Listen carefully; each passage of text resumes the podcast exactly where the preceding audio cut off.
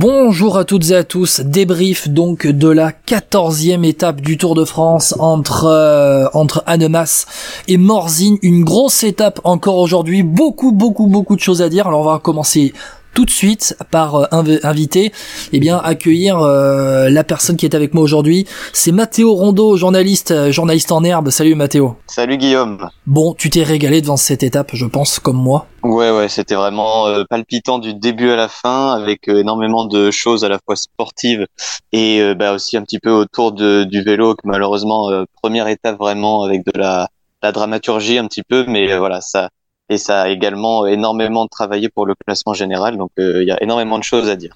Ouais, et au final, ce sont donc euh, les euh, bah, les favoris qui se sont expliqués sur les routes de Morzine. On en parlera, on en parlera parce que il y a beaucoup beaucoup de choses à dire. On va rentrer tout de suite hein, dans le vif du sujet et on va commencer.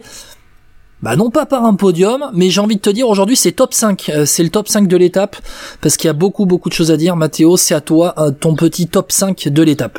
Euh, bah, je pense on peut difficilement commencer autrement que par euh, le duel, une la nouvelle étape du duel euh, Vingegaard Pogacar. Euh, là aussi, il y aura énormément de choses à dire parce que il y a eu plusieurs étapes dans le duel. Euh, la Jumbo qui a beaucoup roulé, derrière Pogacar qui a semblé prendre le pas. Finalement, Vingegaard est revenu, les bonifications.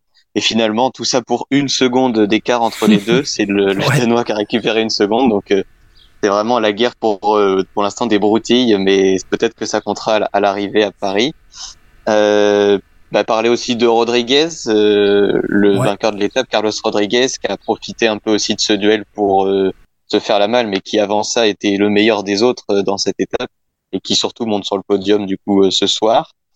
comme je disais aussi, bah, j'avais noté ça en troisième point, vraie étape avec de la dramaturgie, c'est peut-être la première du tour avec des abandons, avec des la grosse chute euh, massive du début d'étape qui a nécessité la neutralisation, les abandons, Romain Bardet, euh, etc.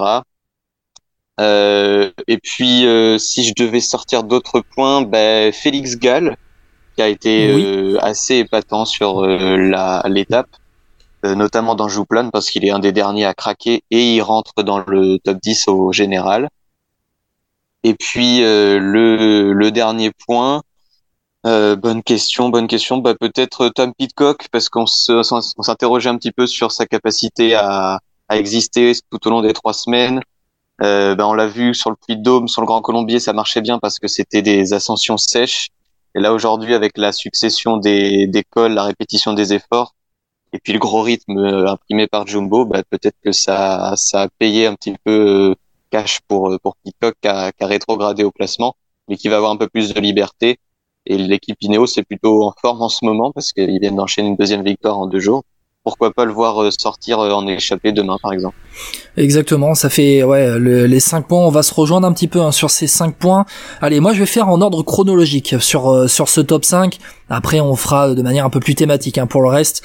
Euh, commencer par les chutes, grosse chute au début d'étape qui a marqué le peloton pour le reste de la course. D'autres chutes aussi plus tard dans dans l'étape avec des abandons, pas mal d'abandons aujourd'hui. Hein c'est vraiment l'étape où il y a le plus d'abandon depuis le départ du tour. Mon deuxième point, c'est euh, la tactique UAE Jumbo, la bagarre entre les, deux équipes. Les Jumbo qui ont roulé toute la journée pour, euh, eh bien, au final, voir plutôt Pogacar euh, attaquer. Et lorsque il restait plus beaucoup de coureurs, c'était plutôt les UAE qui étaient en surnombre avec Adam Yates et Pogacar face à Jonas Vingegaard.